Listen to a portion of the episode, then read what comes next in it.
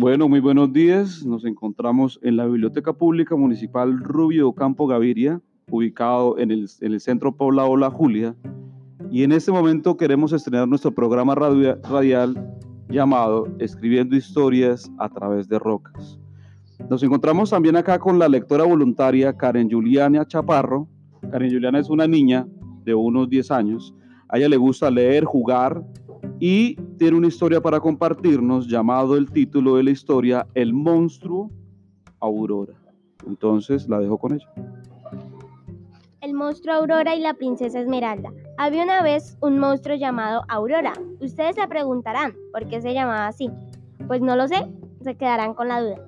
El caso es que un día la princesa Esmeralda se fue a caminar y se encontró con el monstruo, pero este no era malo. ¿Será que por eso se llamaba así?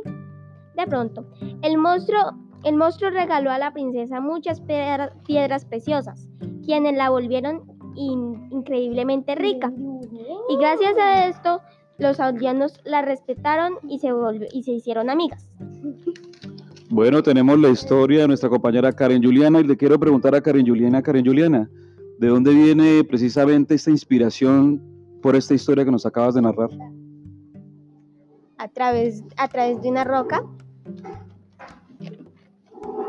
¿Pero qué te ha inspirado en esos personajes? ¿En algo en especial de tu infancia? ¿En algo que ha pasado en tu vida? Eh, a través de cuentos. A través de cuentos. ¿Y qué cuentos te gustan leer? Cuentos de acción. Cuentos de acción, ¿cierto? ¿Y cada cuánto frecuentas la biblioteca? ¿Cuál es el horario de venida durante el transcurso de la semana aquí a la biblioteca? Cada tres días o cuando uno tiene una tarea en el colegio. Cuando tienes tareas en el colegio. ¿Y tu mamá o tu papá han venido a la biblioteca? Dos veces. Dos veces. Bueno, esta es la intervención de nuestra lectora voluntaria Karen Juliana. En contados minutos vamos a tener la participación de otro lector voluntario, precisamente en el marco de nuestro programa Lectura a través de Piedras. Continuamos con este espacio de encuentro entre los libros y las bibliotecas y las rocas. Y este taller ha sido convocado por una lectura de Gianni Rodari, Jenny Rodari nos habla sobre la piedra en el estanque, la piedra en el estanque como esa posibilidad de imaginar esa posibilidad de podernos encontrar con nuestra mente las historias y las palabras. Acá también tenemos como invitado especial a la bibliotecaria Etelvina. Etelvina es una bibliotecaria muy juiciosa en el encuentro de bibliotecas. Ella lleva tres años en el ejercicio de la promoción de lectura y lleva tres años también convocando públicos infantiles, adulto mayor y jóvenes. Hasta la fecha, en este espacio formativo con la Red Nacional de Bibliotecas Públicas, ha leído con diversos públicos y ha tenido alianzas con instituciones educativas. Yo le voy a dar la palabra a Etelvina para que nos hable un poco más acerca del espacio formativo durante el transcurso de este medio año en los talleres y preguntarle cuál ha sido el taller más bonito que le ha parecido trabajar acá en la biblioteca en este espacio.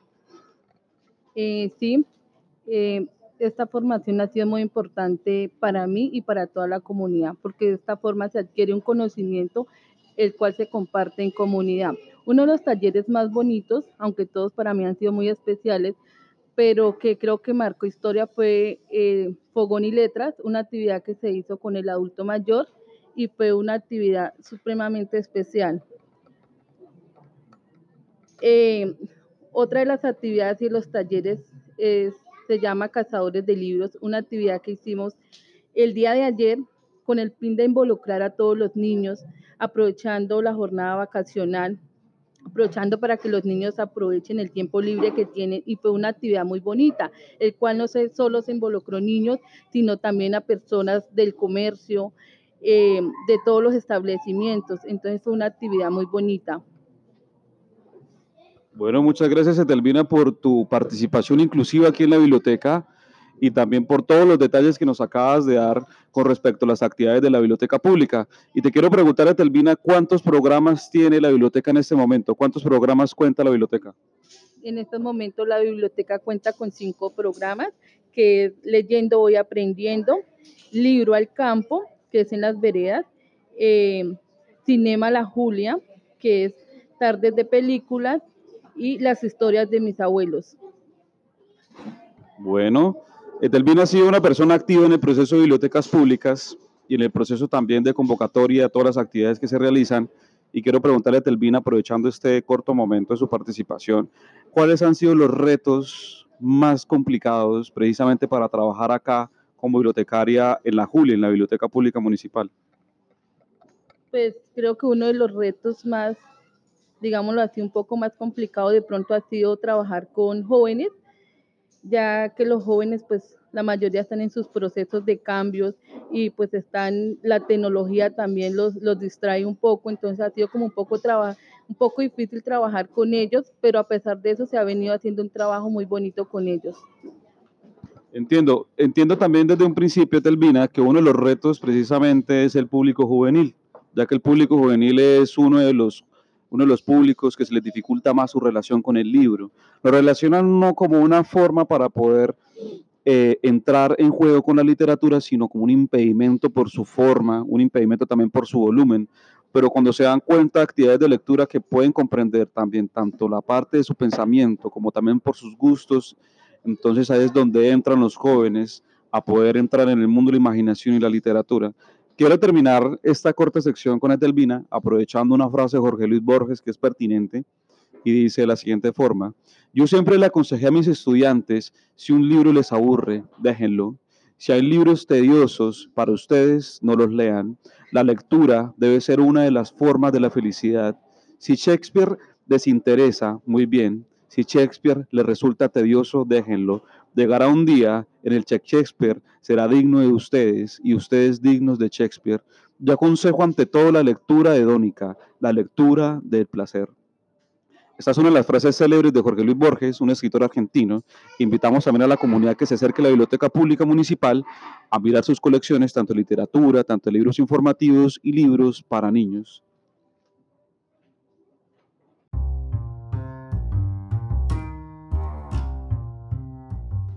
Bueno, nos continuamos acá en nuestro espacio de radio de podcast.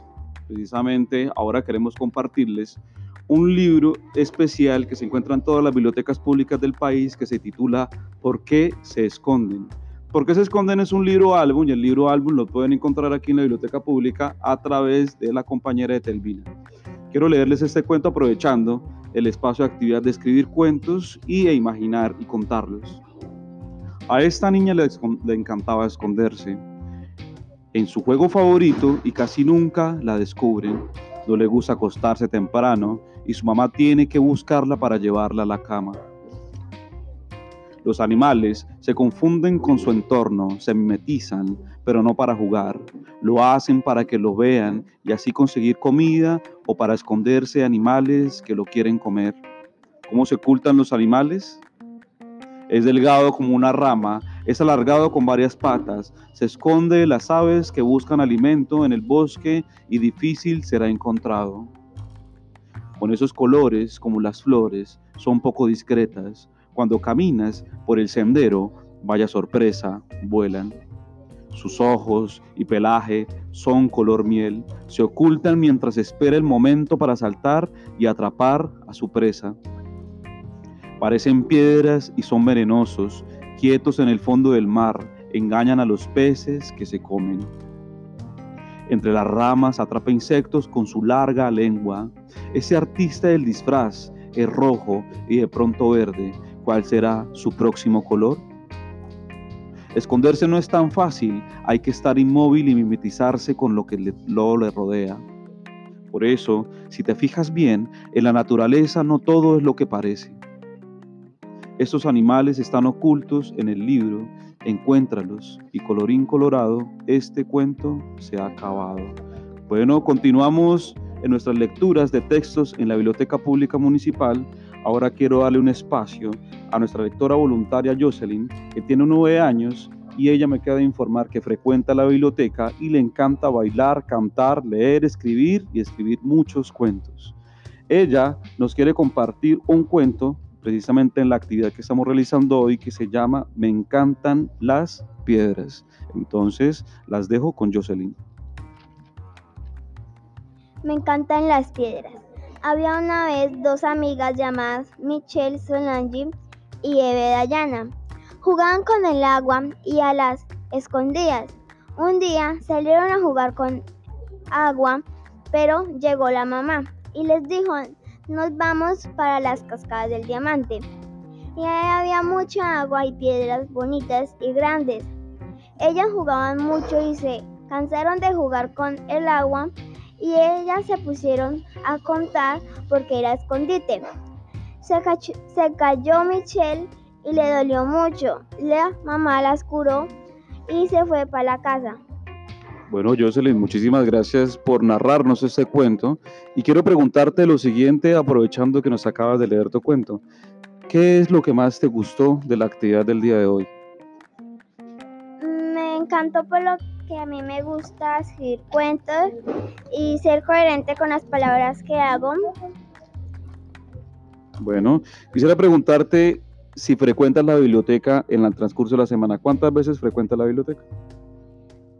Una, dos, tres veces. Vale, Jocelyn. Bueno, muchísimas gracias por tu participación. Jocelyn, ¿quieres decirle algo a los niños de las bibliotecas del país? ¿Quieres darle una recomendación a ellos? Que nunca se rindan con sus sueños y que sigan escribiendo muchos cuentos.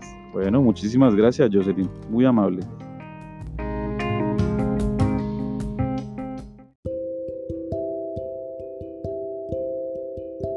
Continuamos con nuestro espacio de encuentro con la biblioteca pública, con los lectores voluntarios de la biblioteca Rubio Campo. Y en este momento nos encontramos con Ángela Fonseca. Ella pertenece a un grupo de trabajo de la ARN, la Agencia para la Reconciliación y la Normalización. Ella se encuentra realizando un trabajo precisamente en torno a procesos de paz y procesos de construcción con todos los excombatientes de aquí del espacio territorial de la Julia.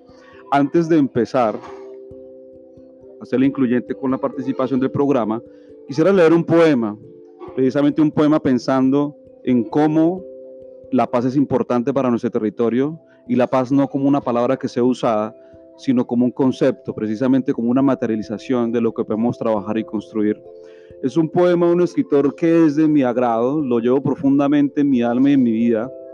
Se llama J. Mario Arbeláez, Mario Arbeláez uno de los escritores eh, antioqueños que en su incursión tiene una poética muy sensible frente a, los trabajos de territorio.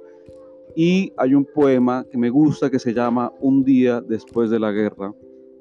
Dice así, si hay guerra, si después de la guerra hay un día, te tomaré en mis brazos. Un día después de la guerra, si hay guerra, si después de la guerra hay un día, si después de la guerra tengo brazos, te haré con amor el amor un día después de la guerra, si hay guerra, si después de la guerra hay un día, si después de la guerra hay amor y si hay con qué hacer el amor.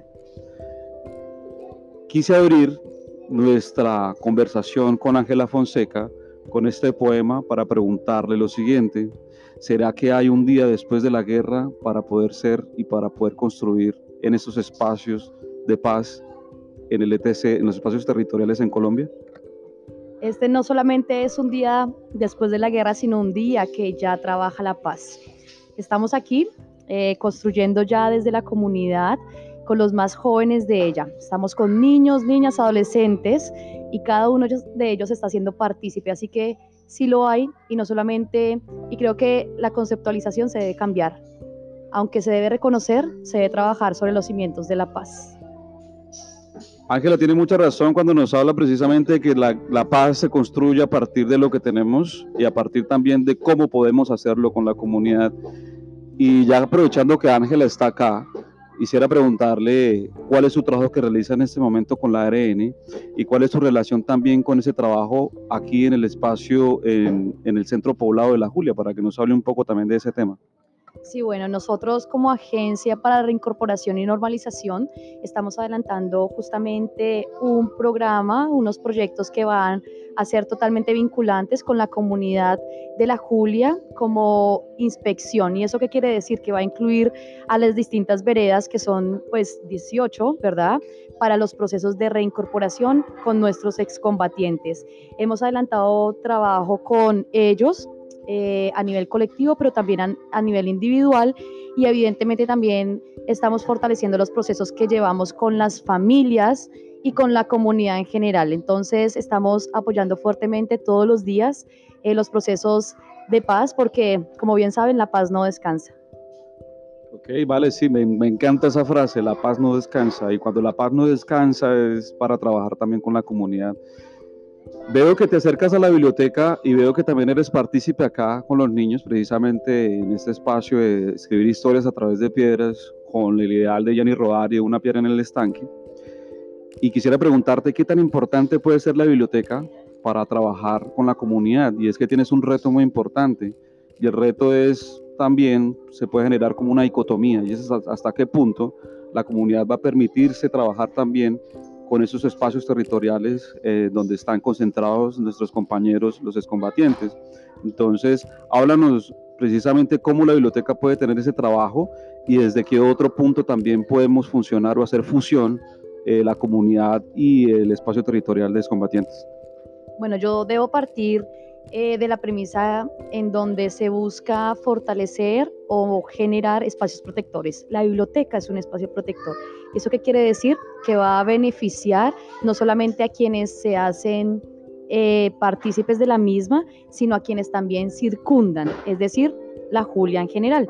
Entonces, nosotros le estamos apostando justamente al fortalecimiento de estos espacios y no solamente al fortalecimiento, sino a la articulación, porque cada uno de nosotros, cada uno de los actores que hace parte de los territorios es supremamente importante para llevar a cabo, para poder seguir y continuar en estos procesos que se están construyendo desde la paz. Bueno, muchas gracias. Yo quisiera terminar con una frase de una escritora que la llevo de mi agrado, que se llama Doris Lessing, y dice lo siguiente, la biblioteca es la más democrática de las instituciones, porque nadie en absoluto puede decirnos qué leer, cuándo y cómo. Y a partir de la lectura, paz y letras, continuamos en nuestro programa radial y continuamos también acá leyendo cuentos para la comunidad. Muchas gracias.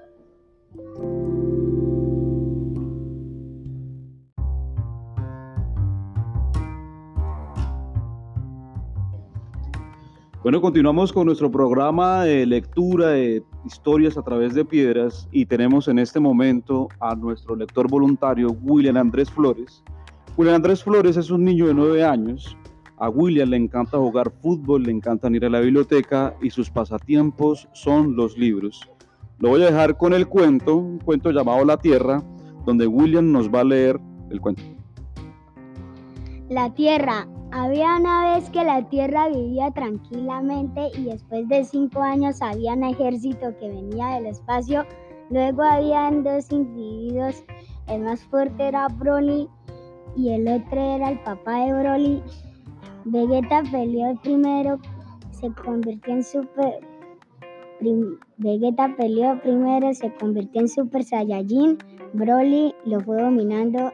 Broly dijo, ya no más peleas, vivamos en paz. Bueno, William, muchas gracias por compartirnos tu cuento. William, quisiera preguntarte algo. ¿Qué fue lo que te motivó hoy a venir a la biblioteca? Ah, para hacer las actividades que ustedes dijeron. Y te quiero preguntar algo más. ¿Te gustó la, la actividad que realizamos ayer de cazadores de libros? Sí. ¿Qué fue lo que más te gustó de esa actividad? Que uno toca recolectar libros y uno corre y uno le toca leer para, para saber de, de eso de los libros. Bueno, William, muchas gracias por tu lectura y muchas gracias por compartir en nuestro programa Escribiendo historias a través de una piedra. Bueno, bueno, continuamos con nuestro programa radial entre rocas e historias y ahora nos encontramos con nuestra querida lectora voluntaria que se llama María Ángel de las Rosas. Ella tiene 10 años y entre sus hobbies le encanta jugar con sus amigos y uno de sus pasatiempos favoritos es venir a la biblioteca a leer. Ella nos tiene un cuento que se llama Lorena y Juana.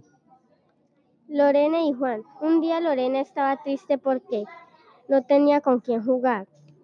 Juan pasó por allí y le preguntó, ¿qué te pasa Lorena? Lorena le dijo, estoy triste porque no tengo con quién jugar. Allá sabe, podemos jugar y desde ese día Lorena y Juan crearon una amistad muy bonita. Fin. Bueno, muchas gracias María Ángel. María Ángel, aprovechando tu texto que me parece bonito, quiero preguntarte, ¿de dónde vino esa inspiración para escribir este cuento? Eh, leyendo los libros que pertenecen a los escritores más famosos de Colombia y de la Julia. Vale, perfecto, María, María Ángel de las Rosas. María Ángel de las Rosas, te quiero preguntar, ¿cuántas veces frecuentas la biblioteca durante el transcurso de la semana y a qué actividades vienes a la biblioteca? Eh, cuando vengo es esto en cinco o poquitos días. Bueno. Bueno, muchísimas gracias, María Ángel. Entonces quiero cerrar nuevamente con una frase. Me parece importante definir este programa también con frases importantes de literatos de la literatura universal y dice lo siguiente. Nuestra vida está hecha más por los libros que leemos que por la gente que conocemos de Graham Greene.